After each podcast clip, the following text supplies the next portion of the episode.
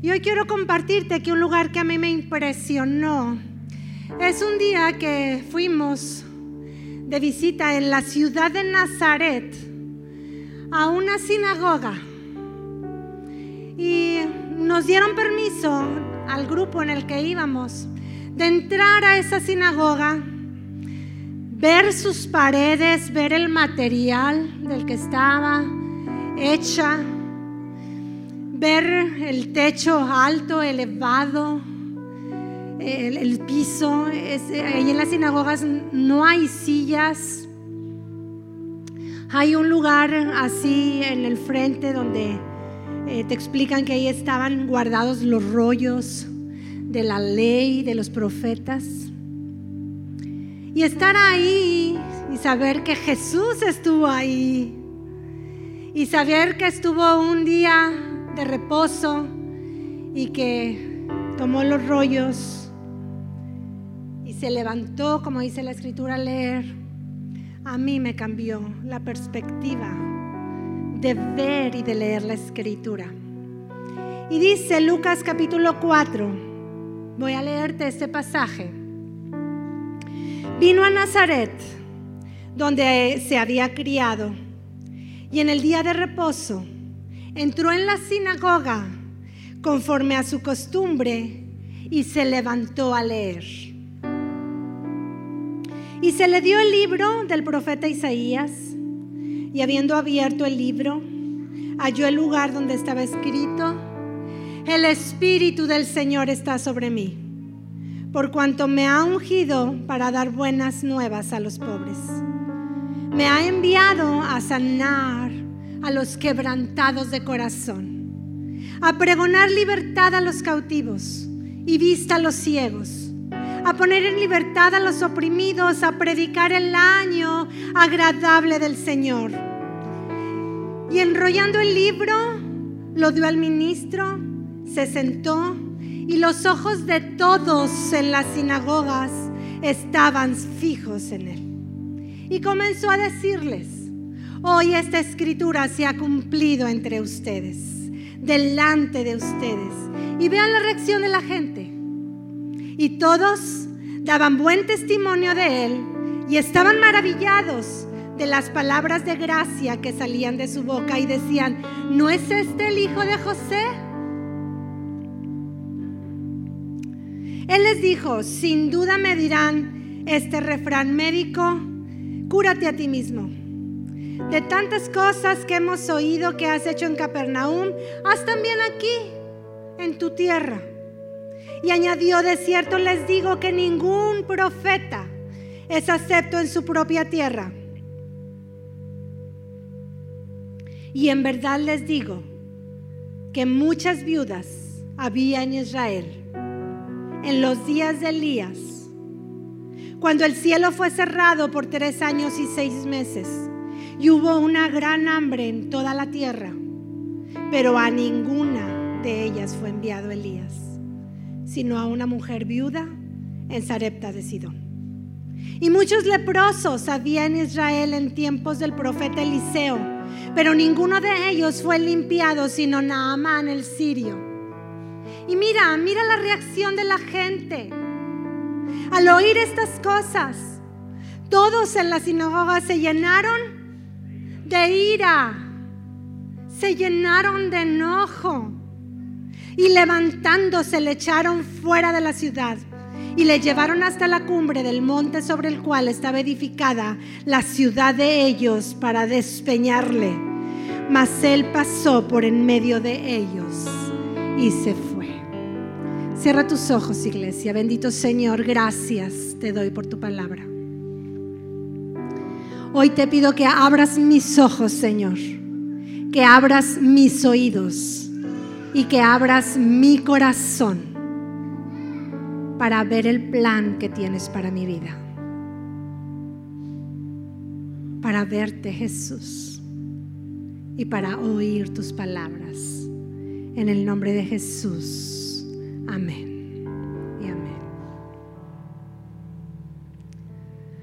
Algo que me impresionó mucho ese día cuando estábamos en esa sinagoga es que de ahí nos fuimos a ese lugar del despeñadero. Y nos paramos sobre esas piedras. Es una cima muy alta de piedras muy grandes. Y nos paramos en esas piedras y vimos el precipicio por donde querían lanzar a Jesús para darle muerte.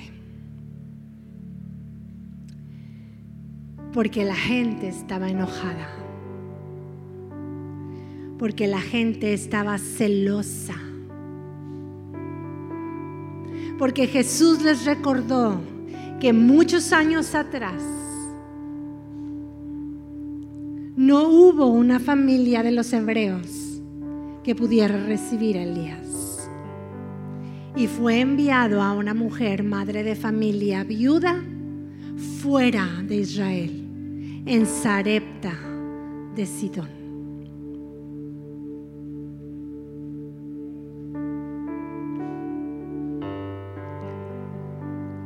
Cuando vamos a esa historia en el libro de Primero de Reyes, capítulo 17, tú lo puedes leer en tu casa. Yo hoy te voy a contar esa historia. Y vemos que Elías acababa de decir, acababa de dar eh, una palabra de que se iban a cerrar los cielos, que no iba a haber lluvia durante tres años y seis meses. Elías se había ido a esconder a un arroyo, ahí cerca del río Jordán. Y ahí había sido alimentado por unos cuervos, un, tiempo pequeño, porque para cuando se secó el arroyo, Dios le cambió el plan a Elías y le dijo, Elías, levántate, ve a Zarepta de Sidón. Ahí yo ya le dije a una mujer viuda que va a alimentarte. Así que Elías se levantó y tomó camino un poco lejos, estaba de ahí, porque está al norte de Israel esta ciudad. Y cuando llega Elías a Zarepta de Sidón, ve, se encuentra a esta mujer y se acerca con ella y va y le dice, oye, ¿me podrías traer un vaso de agua? Por favor? Y ella le dice, sí. Y donde ella va caminando a empezar a ir por el vaso de agua, él la detiene y le habla otra vez, oye, por favor, ¿podrías traerme también un pedazo de pan? Y entonces ella se vuelve, yo me la imagino así como que se vuelve y llega con, con Elías y le dice, Elías, de verdad, de verdad, tan cierto como tu Dios vive, no tengo, no me queda ni un pedazo de pan en mi casa. Solo tengo un puñado de harina. Un puño de harina me queda en mi vasija. ¿Sabes que también me queda en mi jarra?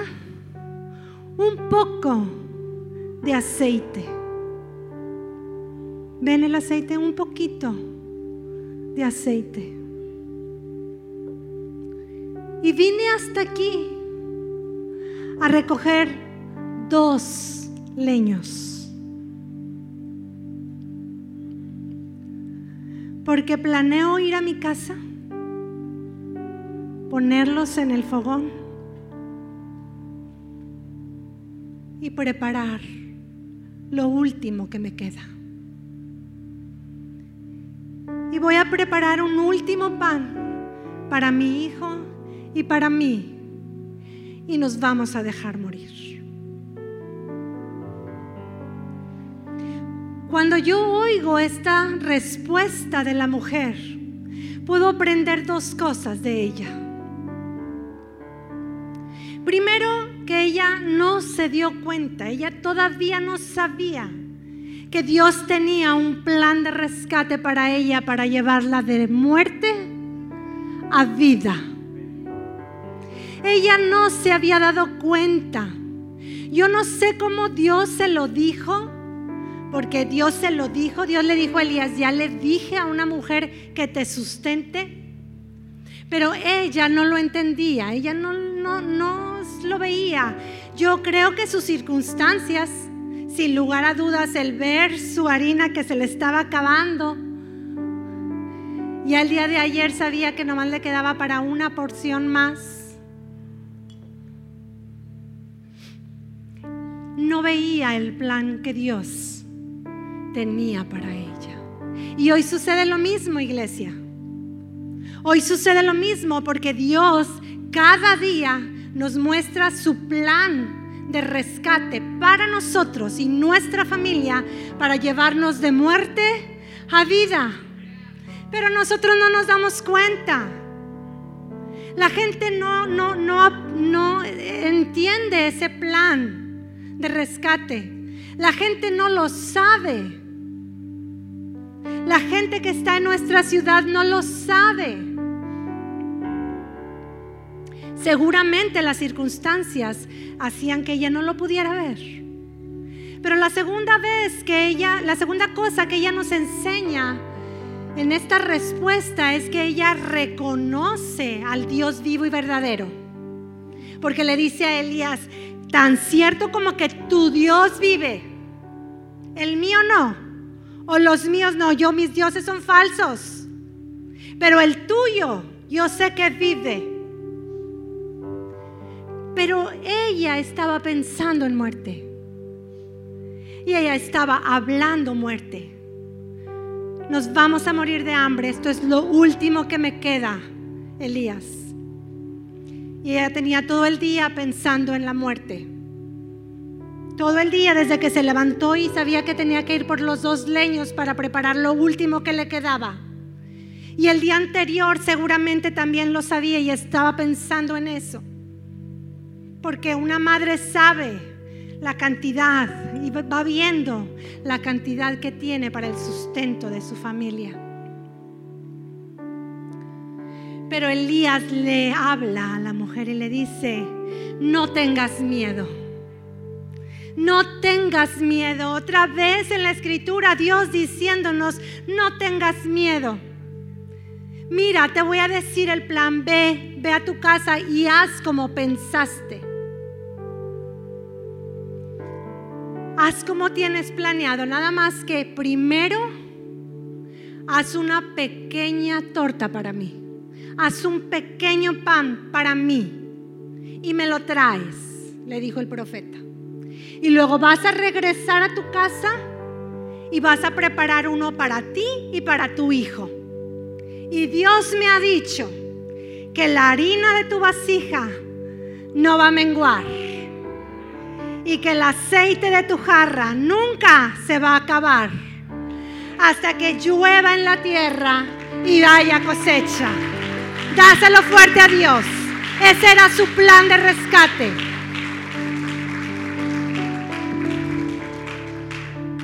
Ese era su plan de rescate. Y la mujer va y hace como le dijo el profeta y prepara la primera torta y va y se la deja al profeta. Y yo me imagino, yo me imagino que mientras ella va, el harina se está multiplicando en su vasija. Para cuando ella vuelve, oh, otra vez hay harina. Voy a preparar ahora para mi hijo y para mí. Dice la escritura que nunca faltó el harina en su vasija y que nunca faltó el aceite por esos tres años ella fue y obedeció. Ella creyó en las palabras del Dios, del profeta Elías, e hizo el plan de rescate y no le faltó el sustento en esos tres años. ¿Pudo haber sido diferente? Yo creo que sí, ¿verdad? Yo creo que otra... Eh, manera de manifestar Dios su plan de rescate es darle toda la harina que iba a necesitar en esos tres años, ¿cierto? Si son tres años, son como 1095 días. 1095 puños de harina. Son como 500 tazas de harina. 500 tazas de harina pudieran ser unos 100 kilos.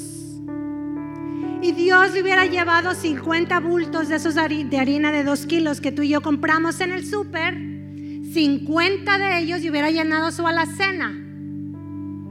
Pero tú y yo pudiéramos pensar, se va a echar a perder. Se va a llenar de gorupos. Tres años la harina ahí se va a hacer rancia. El aceite se va a hacer rancio. Pero Dios no es así, iglesia.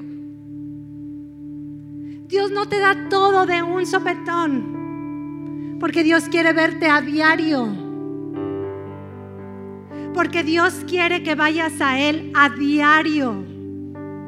Que vayas y busques lo que Él multiplicó en tu vasija. Que vayas y le digas y le reconozcas que Él multiplicó el aceite de tu sustento todos los días. Mira, cuando Dios tiene algo para dar, se lo da a quien quiere recibirlo. Cuando Dios quiere obrar un milagro creativo, un, un, milagro de multiplicación, se lo va a dar al que cree. Al que cree. Yo no sé qué tengas tú en tu casa. Yo no sé qué es lo que te queda en tu vida.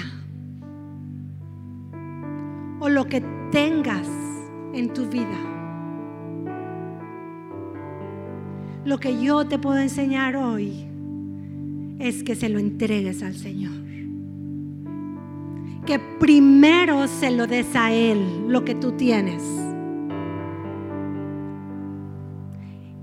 Y luego Él lo va a multiplicar para ti. Dale primero a Él. No tengas miedo de perderlo. Me voy a quedar sin nada, pastora. Se me va a acabar. ¿Cómo puedo hacer eso? Tú dáselo al Señor. Y dejemos de hablar muerte. Y dejemos de pensar en el mal, en lo difícil que están las cosas, en lo que estoy batallando en mis circunstancias, en lo mal que está la ciudad o la nación o el mundo. Dejemos de pensar el mal en nuestras vidas. Dejemos que ya no nos engañe la mentira, el pecado, la maldad de este mundo y aprendamos a escuchar el plan de rescate que Dios tiene para nosotros para llevarnos de muerte a vida.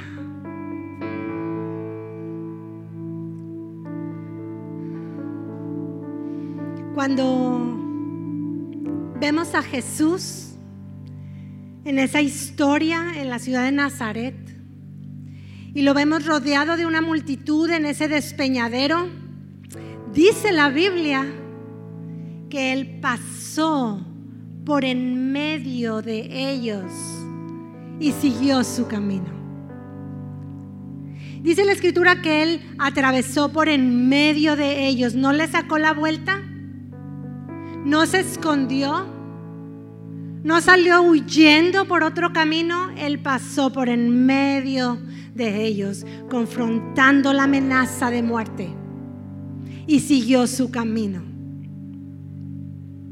Y si en Nazaret no lo iban a recibir, si en Nazaret no iban a creer en él, Jesús iba a ir a donde sí lo recibieran. Jesús iba a ir a donde sí creyeran en él. Y ahí va Jesús. Y si tú lees el Evangelio, de ahí se fue a Capernaum, que es una ciudad que está cerca del mar de Galilea. Y dice que de ahí se fue a la región de Galilea. Y allá hizo milagros. Liberó endemoniados. Multiplicó el pan y alimentó a miles.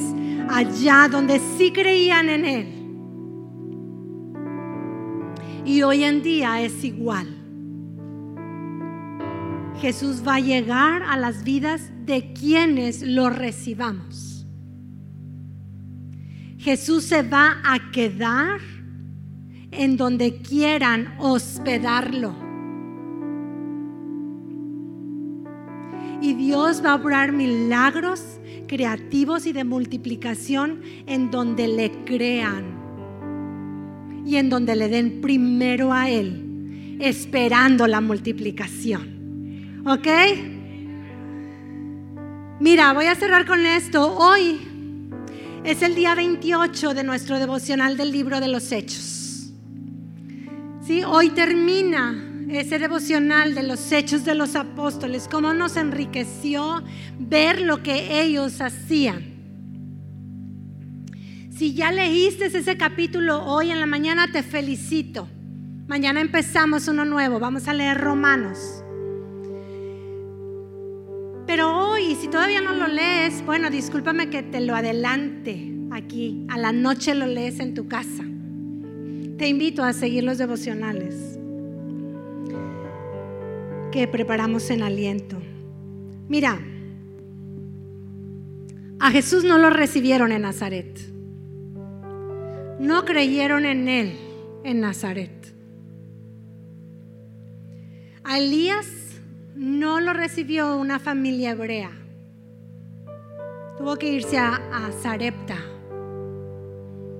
con una persona de otra nación, con una familia de otra nación y a Pablo cuando llegó a Roma.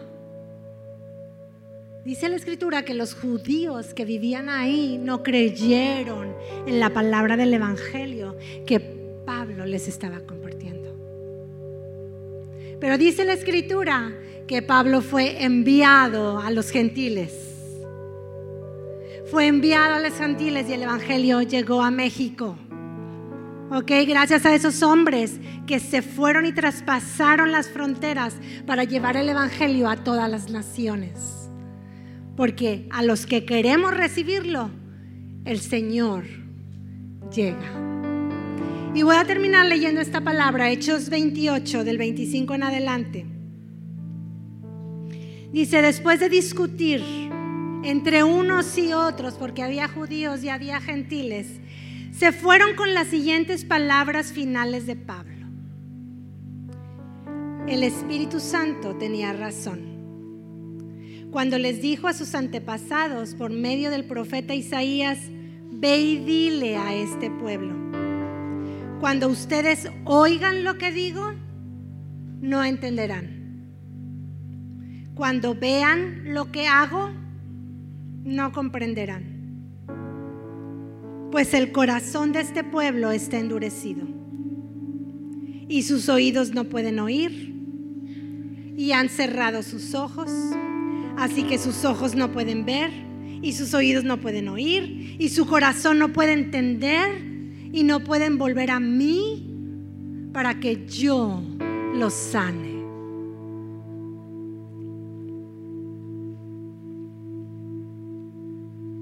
Dios quiere entrar a tu vida. Jesús quiere que los pedes en tu vida. Dios quiere que le abras tu corazón para que puedas entender su plan de rescate para ir de la muerte a la vida.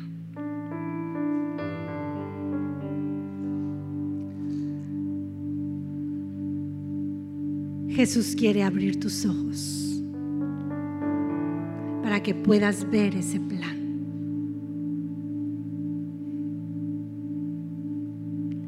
Dios envió a Jesús a este mundo. Dios a diario le dice a las personas, mi hijo, mi hijo muy amado lo mandé a la tierra para salvación y vida eterna. Ese es mi plan maravilloso de rescate para tu vida, para que no te pierdas en la muerte y vayas a vida eterna. Jesús es el pan de vida que nos sustenta todos los días. Dice Jesús, yo soy el pan de vida, el que come de mí no tendrá hambre jamás. Y no volverá a tener sed jamás. Él es nuestro sustento diario.